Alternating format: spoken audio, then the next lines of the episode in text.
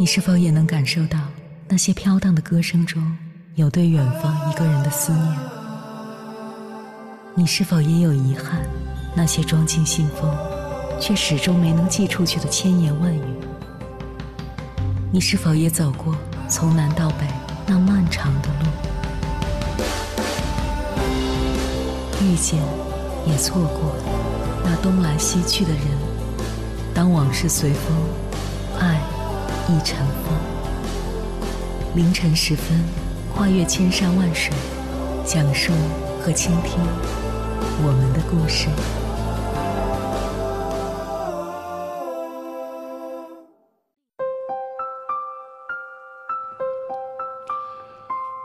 欢迎回来，各位夜行者，这里是正在直播的中国交通广播，千山万水只为你，深夜不孤单，我是迎波。我要以黑夜为翅膀，带你在电波中自在飞翔。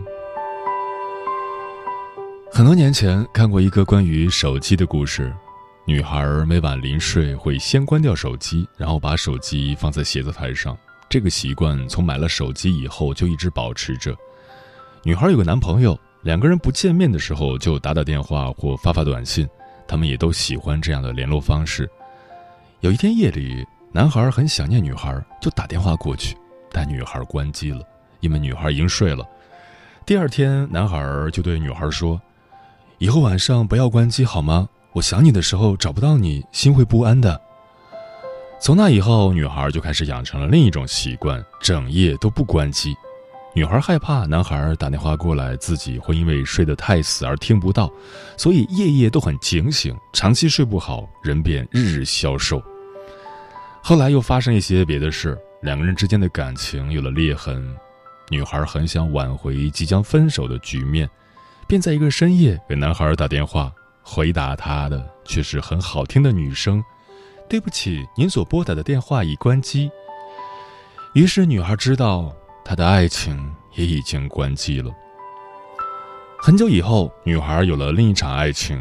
即使两个人在一起的感觉也很好，但女孩怎么就是不肯嫁给对方？女孩心里还是会想起曾经的那个男孩和那个关机的夜晚。女孩还是保持着整夜不关机的习惯，只是不再期待手机会响起。一天夜里，女孩发了高烧，迷迷糊糊中把本想拨给父母的电话拨到了男孩那里。男孩早已睡下，但手机还开着。男孩接到电话后，第一时间来到女孩的住处，把女孩送到了医院。后来，女孩问男孩：“为什么深夜还不关机？”男孩说：“我怕你夜里有事情找不到我，会心慌。”最终，女孩嫁给了男孩。夜深了，你的手机关机了吗？有太多的人在强调关机睡觉的重要性。一种流行的观点是，手机具有极强的谋杀时间的能力，在快速收集资讯的过程中，我们的大脑被塞入了太多无用的待处理信息，停不下来。所以，如果不关机，你就会永远在刷朋友圈和微信群，你就永远难以获得一个宁静的夜晚。事实上，智能手机不过是一个工具，是我们和他人保持联系的便捷方式，它本身并无过错。如果我们把所有的熬夜和不自律都归咎于手机的二十四小时开机，这不仅是种逃避，也可能在无形间切断了与外界的联系。总要经历过，你才会明白，有些时候你比你自己想象的要重要。总有某一个意外的时刻，别人可能会需要你，他需要你二十四小时开机。所以，每一个晚上不关机的人，其实。都有一份不敢言明也不敢错过的期盼。马斯洛把人的需求分为五个层次，从低到高分别是生理需求、安全需求、社交需求、尊重需求和自我实现需求。把手机定时对世界关闭当然不是过错，但把手机始终对世界开放未必就干扰多于其他。因为做那个可以被肆意打扰的人，感觉自己被需要，也是一种境界，是自我实现的需要。所以，如果碰到你身边有二十四小时不关机的人，请你一定要珍惜。接下来，千山万水只为你，跟朋友们分享的文章名字叫《晚安，每一个从不关机的陌生人》，作者维纳。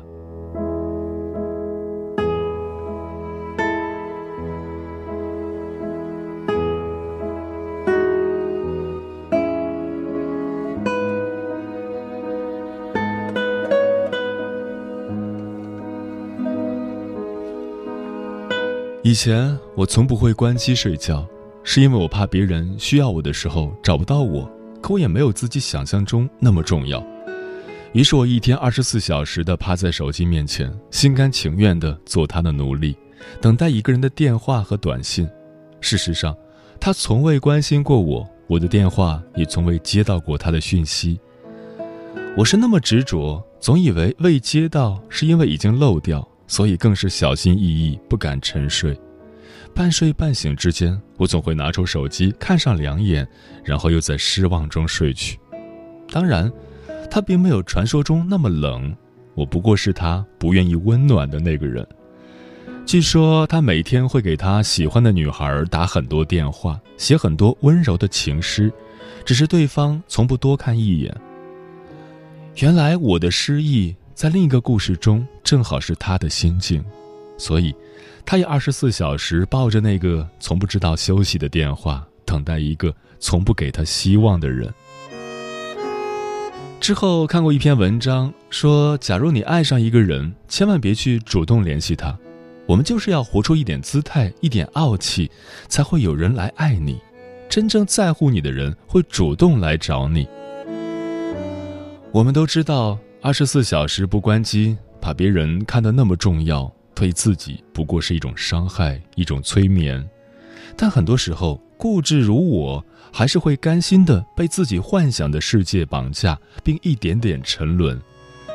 总有一天清醒时，才会明白，被你二十四小时期待的电话，只是一厢情愿的笑话，留给你的，只是一个不关机的坏习惯。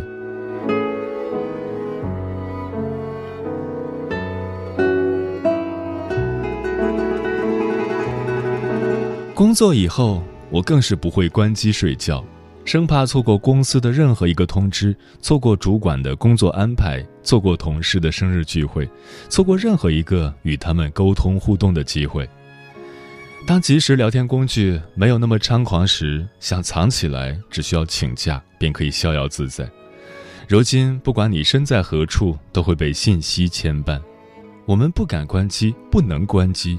因为别人知道想找你很容易，找不到你才会天下大乱。通常情况下，我到了凌晨还会接到工作电话，那个总在失眠的主管有着轻微的强迫症，他突然记不起今天的那份文件是否已经寄出去了，所以一定要打个电话确认一下，他才可以睡着。于是我认真地帮他梳理思路，帮他回忆整个寄发文件的过程，他终于安心。我却失眠了。记得有一次出差，我们去了很偏僻的山区做讲座，恰好那时总部找我们有要事要通知我们，大概的意思是不要进那么偏僻的地方做讲座，太危险了。当时我们的手机没有信号，于是人力资源部的主管一遍遍的给我们留言，一遍遍的给我们打电话。我们从山区出来，手机开始有信号时，已是傍晚时分。看到留言，我和主管相视一笑。原来所谓的危险早已被我们走过去了。再回头看看，好像也没有什么大不了的。直到那天，我生病了，需要住院做手术。我一直申请晚一点住院，医生却无奈的摇头。那时的主管忧心忡忡。我以为他是在关心我，未曾想，他在意的只是在我动手术后全身麻醉的情况下，若客户的电话打来，应该如何取悦对方。我笑了笑，在弓着身体跪在手术台上等待全麻时，我突然笑着说：“有一个请求，那就是麻烦医生帮我关掉手机。”终于，世界清静了。关机之后，倒也发现。你突然没有之前那么重要了，总以为没有你就无法继续的工作，突然间也可以顺利进行了。需要你来确认的文件，别人也可以完美的搞定。原来一些事情是可以缓和一下再进行的，还有一些事情原来并不需要与你沟通。有时别人对你的工作指导，也许只是对牛弹琴，毕竟他也不知道现场发生了什么。还有那些臆想出来的危险，它真的只是生活的假想敌，没有别人的指挥，你也能冲锋解决。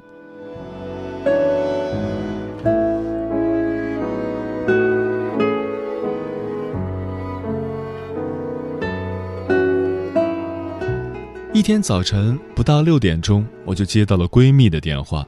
她先是小心翼翼地问：“你现在睡醒了吗？等一会儿我再打给你也可以。”我听出她的声音不对，赶紧问她是不是发生了什么事情。闺蜜这才回答：“本来昨天晚上就应该告诉你的，可是怕你知道了这个事情会睡不着，所以我就憋着没告诉你。我想了整整一个晚上，终于想通了，好像这件事情……”也没有那么重要了，但我还是想和你说说。就在昨天晚上，他准备拿掉宫外孕的孩子，在这之前，我一直以为他在很幸福的等待着受孕。恍然之间，突然懂得，你思量的事情远远多于你可以倾诉的。当你真正痛苦时，你甚至无法诉说。想到自己哪怕是遭受一点委屈，总会立刻打通他的电话。不分时间的告诉他，却从未想过他会不会因此担心在夜晚失眠。或许真正在乎你的人才会在意这个夜晚你会不会休息好，当然，也只有深爱你的人才知道如何让你在深夜里不担心。我们总习惯把自己的生活塞满不重要的事情、不必要的人，反而忽略了真正需要我们去爱的人去做的事。挣扎着不关机的人，终究会明白，关机之后才是真正的生活，因为我们的生活已经被手机绑架了。那些不再被信息、不再被别人影响和打扰的生活，才属于自己。挣扎着不关机的人，困顿到失眠，不过是一场自我斗争。怕失去他人的信任，怕错失消息，不过是缺少生活的阅历、淡定的力量。所谓的成长，就是有一天，我们可以把最重要的精力放在最重要的人和事上。我们慢慢不再在意别人会不会寻找自己，慢慢不在乎自己是否被人需要。那群人突然笑着说：“我们从来不关机，或许这只是一个习惯。”好吧，今夜每一个从不关机的陌生人，我们互道晚安。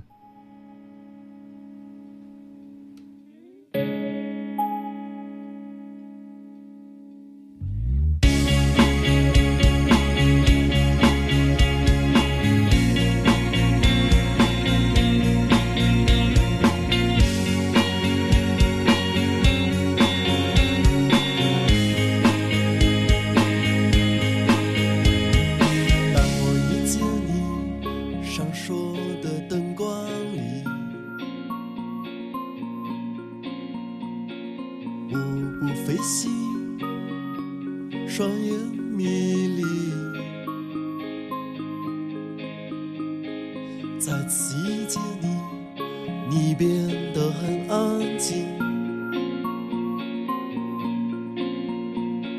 世界安静是为天气。有时风吹花瓣落成雨有时想要随便逃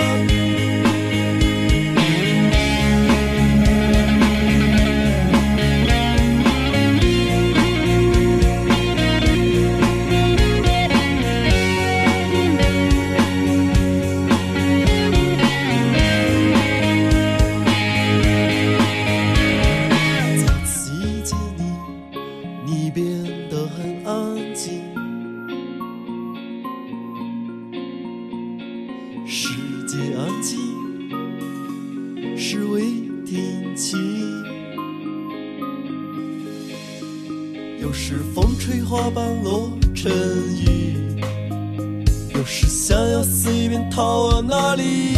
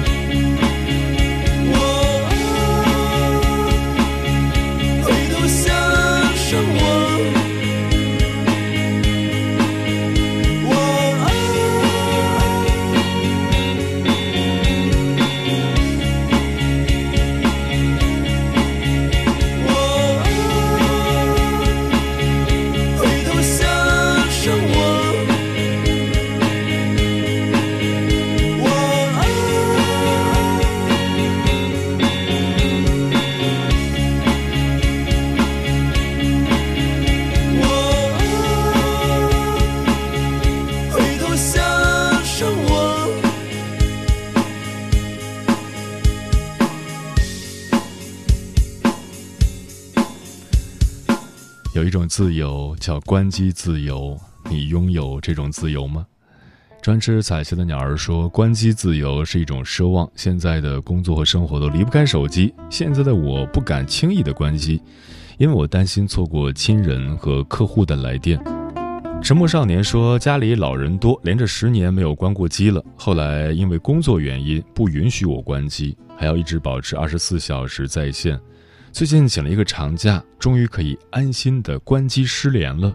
这种感觉就好像我终于放飞了自己，时间忽然变得充裕，可以安心的看书、写字，做自己想做的任何事情了。”五彩缤纷爆米花说：“一言难尽啊，二十四小时待机是正常状态。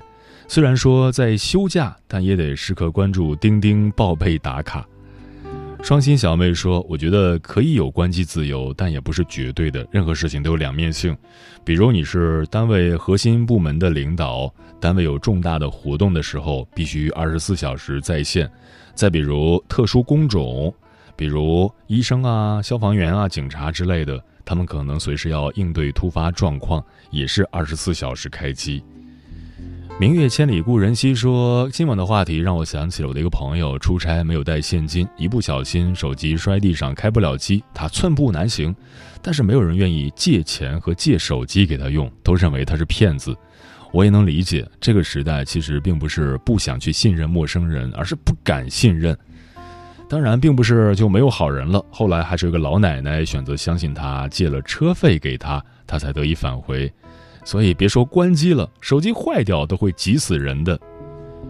追求彩虹梦说，身为人母不敢关机啊，老师布置的作业，孩子在学校的表现，孩子的成绩，学校交代的各种事，关于孩子的任何一条都不敢掉以轻心，更别提关机了，就怕手机关机时再打开。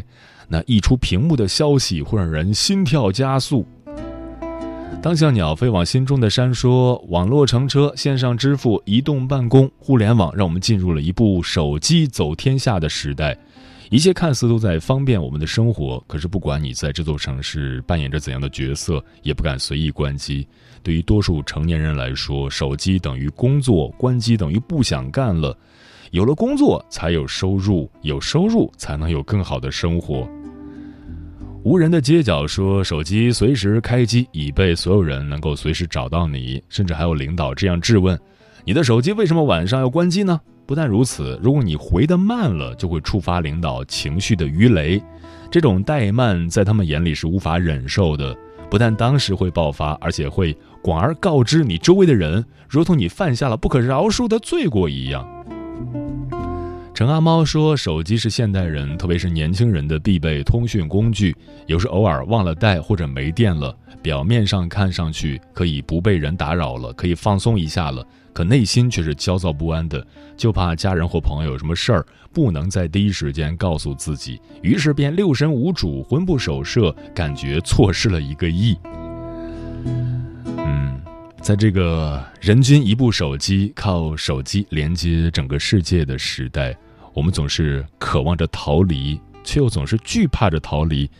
可短暂的逃离带来的远比我们失去的多。天才作家梭罗在与世隔绝的湖边小屋住了整整两年，写出了旷世巨作《瓦尔登湖》。生活美学家松浦弥太郎从不把手机带进卧室，而是花大量时间自我思索，从而被称为日本最懂生活的男人。就连苹果的创始人乔布斯都不让孩子用电子产品，因为这样能让他们拥有更多自己的时间。人的一生可以自由支配的时间不足一半，与其花费大量时间在手机上，不如更好的享受生活的乐趣。当你暂时放下手机里的小世界时，你将重新发现生活中的大世界。无论是草坪里的一朵花，还是恋人泡的一杯茶。生活中这些鲜活明亮的一切，才会给你带来真正的幸福感。愿我们都有关机的自由，愿我们都做生活的主人。时间过得很快，转眼就要跟朋友们说再见了。感谢你收听本期的《千山万水只为你》，晚安，夜行者们。我要和你去你去的地身旁。你的路走得那么好远，你把我的心都带走了。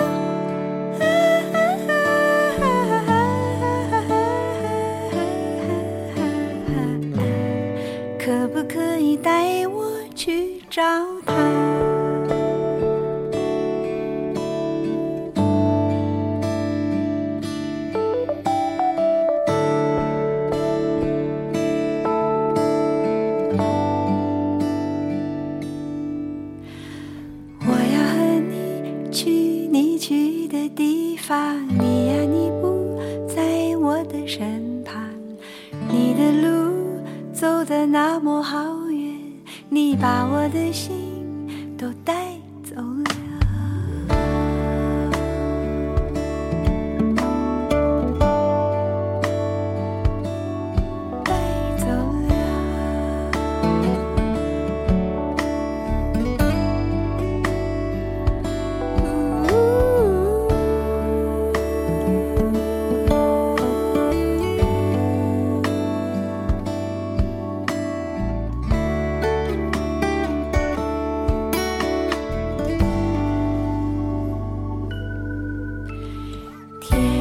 的云啊，天上走，爸爸爸爸爸爸的，天上的云啊，你到处游啊，可不可以带我一起去找他？